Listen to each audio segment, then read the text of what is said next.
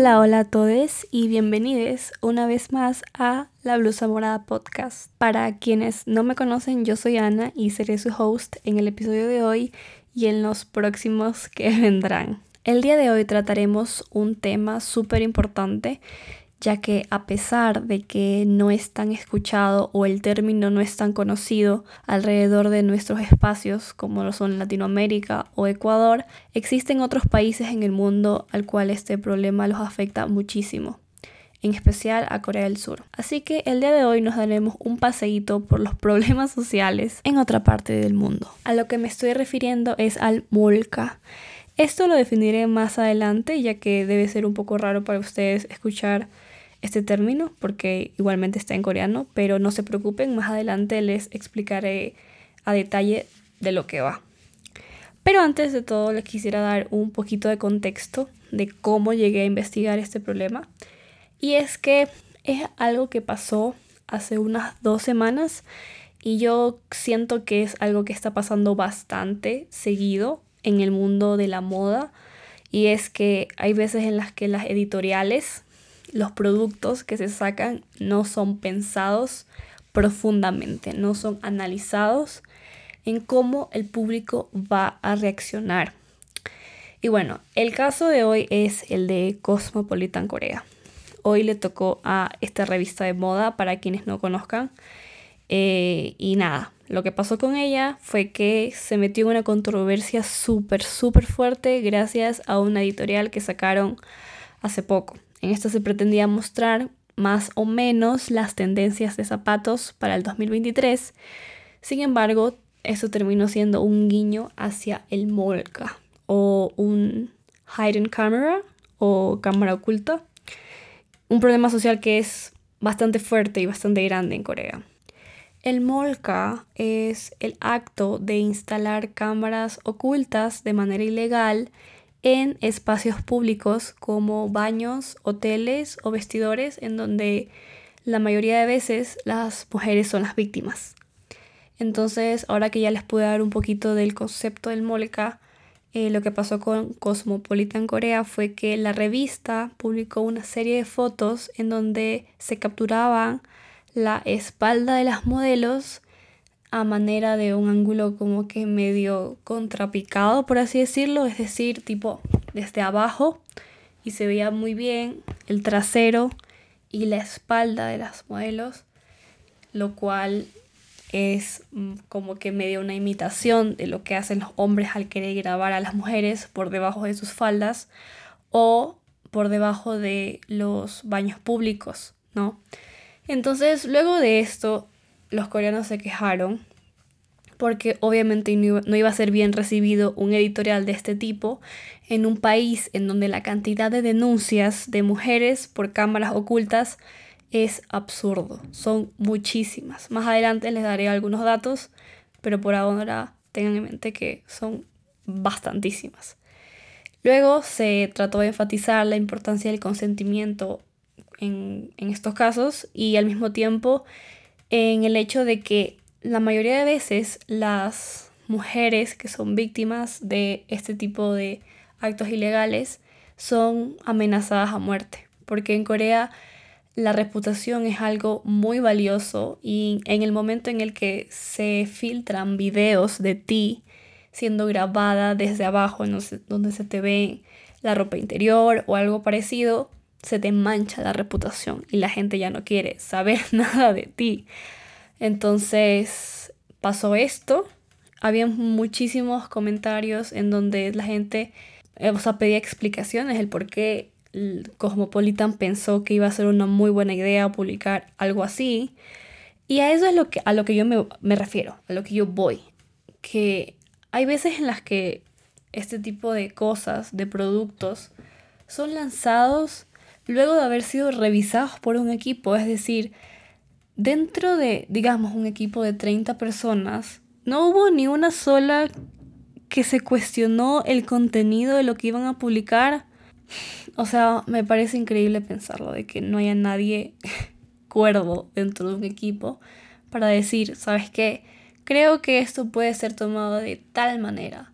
O podríamos darle un poquito de énfasis a otras cosas para que no, no se vea como si estamos haciendo alusión a un problema social súper grande en Corea. Y, y, más aún, más aún cuando el target de Cosmopolitan Corea son las mismas mujeres. O sea, ¿cómo vas a venderla a una mujer una revista en donde estás imitando un problema que, las que les afecta a ellas? Luego de esto, Cosmopolitan emitió un comunicado en donde pedía disculpas por haber usado un tema tan controversial en la sociedad coreana en el momento.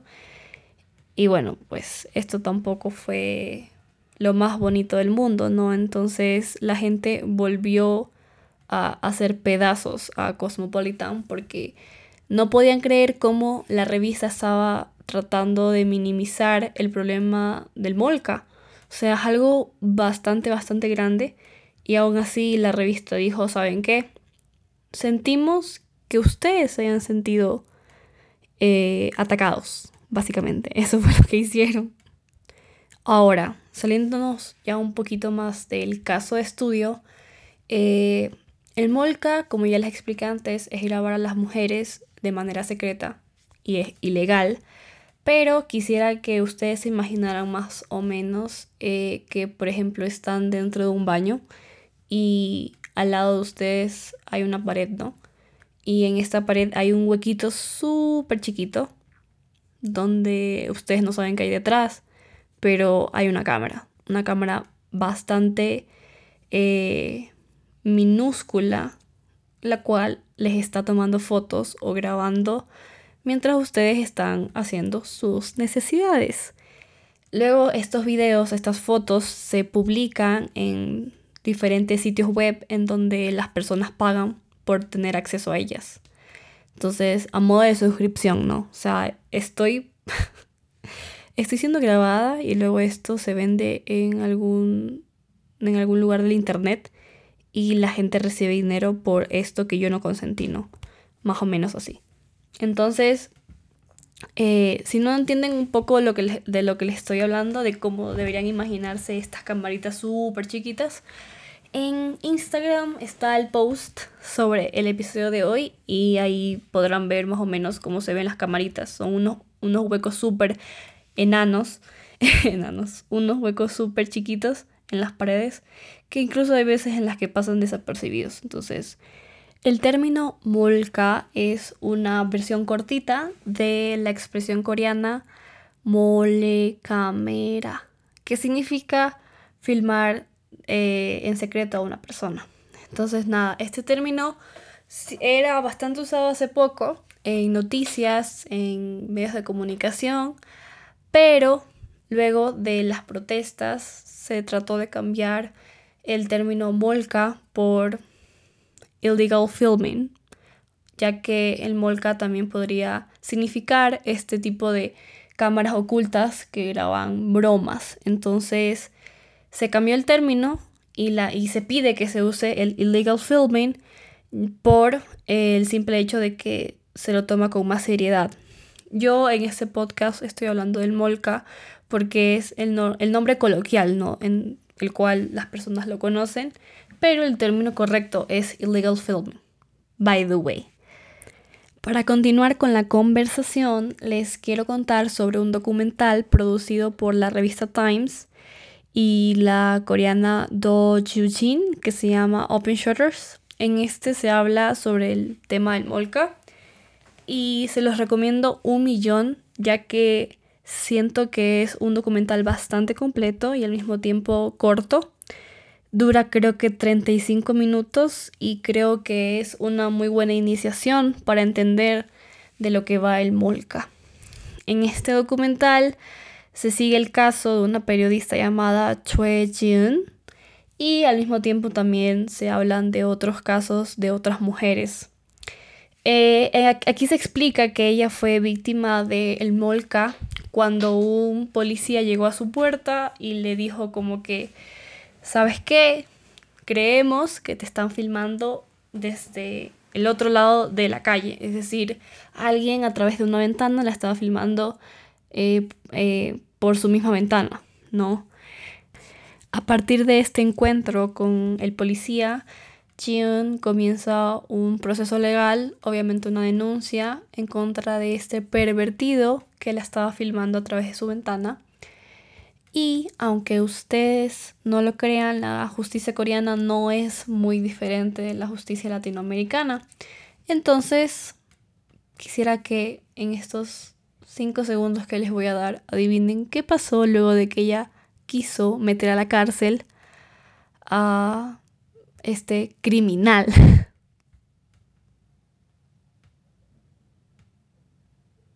Exacto, nada. No hicieron nada.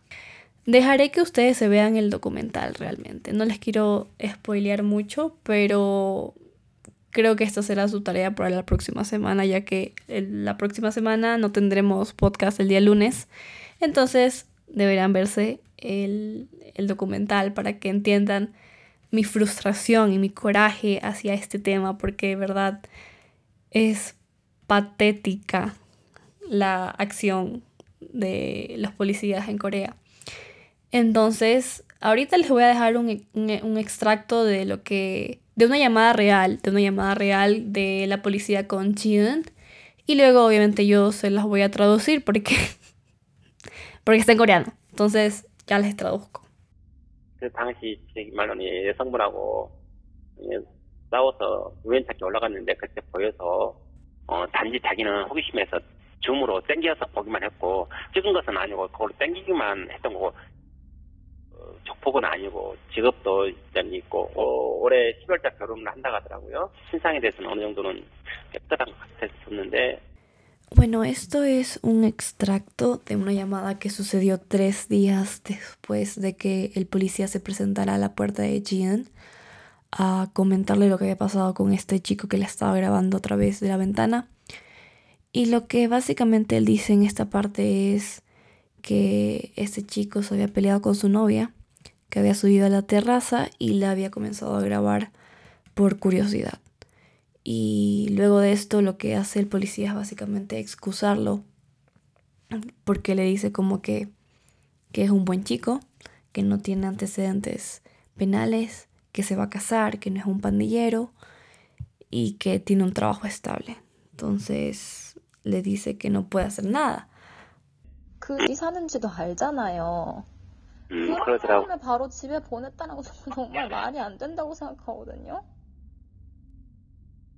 내가 이렇게 이해를 하다가 뭐 그 사람이 와서 저희 집에 와갖고 뭐라도 하면 그때는 그때 와서 어떻게 하실 건데요?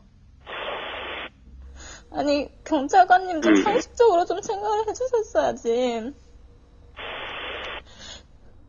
En esta parte creo que pueden ir notando un poco la frustración de Jian porque se escucha en su voz, el tono de voz es así.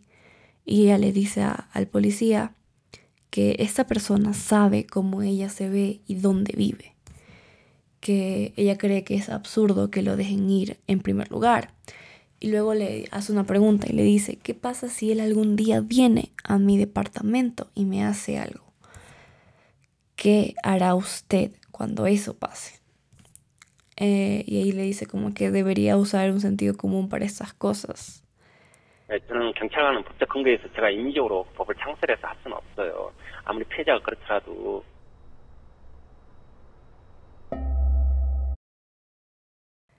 Sin embargo, es el policía en esa parte le, le en esta última parte el policía le dice que la policía no, o sea, solo actúa en dentro del marco legal y que ellos no hacen las reglas que no es sobre la víctima. Esto es lo último que le dice, que no es sobre la víctima. O sea, como que no te lo tomes personal, no es porque eres tú.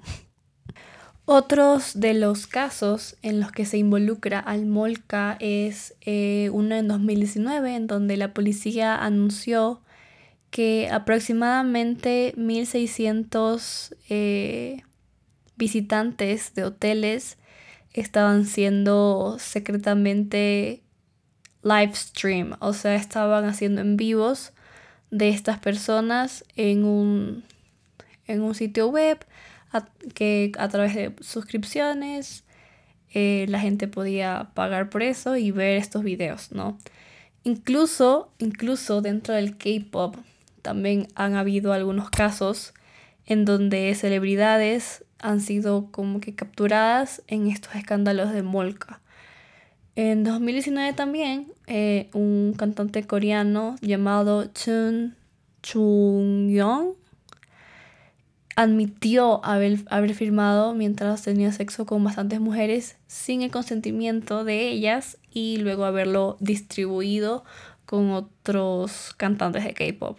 Para que tengan un poco de noción de los datos sobre estos crímenes, para que sepan un poquito más, como que medio se imaginen qué tan grave es esto en Corea, más del 80% de las 26.000 víctimas que han sido reportadas por este tipo de crímenes eh, de 2012 al 2016 fueron mujeres, según la policía coreana. Y en el 2019 la mayoría de, de, atrapados, de criminales, fueron absueltos eh, por la justicia coreana. Y con la mayoría me refiero al 43.5%, según el Human Rights Watch. Para los que no sepan, el movimiento feminista en Surcorea es bastante, bastante poderoso. Al mismo tiempo, el machismo es increíble allá, pero el movimiento feminista de verdad que se la rifa, o sea, son bastante fuertes y gracias a ellas es que algunas de las cositas, eh, algunos de los problemas sociales en Corea han tenido algunas soluciones. Esto pasó en 2018, millones, millones de personas, o sea, en realidad millones de mujeres, fueron parte de una protesta en Seúl en donde se pedía a las autoridades eh, tratar de proteger más a las mujeres de ser víctimas de este, de este molca. Entonces se leían consignas como My life is not your porn, mi vida no es tu porno. Estas protestas fueron bastante grandes. Eh, se escuchó sobre ellas en distintas partes del mundo, bastantes medios las cubrieron porque realmente estaban alzando las man la, la, la mano, estaban alzando las voces eh, por un problema que ocurre a diario en el país, ¿no? Antes de cerrar, les quisiera dejar con una cita de la productora de este documental. Y ella dice que cuando se trata de términos económicos o de cultura, pone como ejemplo a Squid Game, el juego del calamar, o BTS, eh, se ve como si Surcorea fuese un país desarrollado. Pero cuando tiene que ver con eh, equidad de género, eh, no se puede hablar de eso, porque es un país que la trata de una manera tan fea y ella no puede entender por qué pasa eso. Bueno, finalmente hemos llegado al fin de este episodio.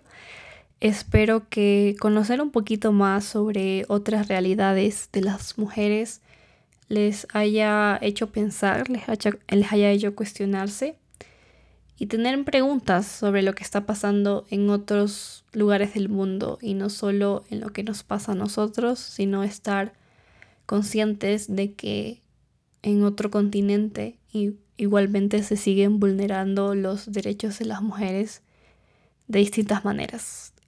Entonces, con esto me despido. Espero que les haya gustado el podcast. Eh, todavía estoy pensando en qué voy a hacer para el siguiente episodio. Si tienen alguna sugerencia, podrían dejarla debajo del post, del post de este episodio que está en Instagram. Y no se olviden de estar pendientes de los nuevos anuncios del podcast. Siempre los pongo en Instagram, así que no se lo van a perder si siguen a la cuenta. Entonces, nada, me despido. Muchísimas gracias por haber llegado hasta este punto del podcast. Y nos veremos en una próxima edición. Bye bye.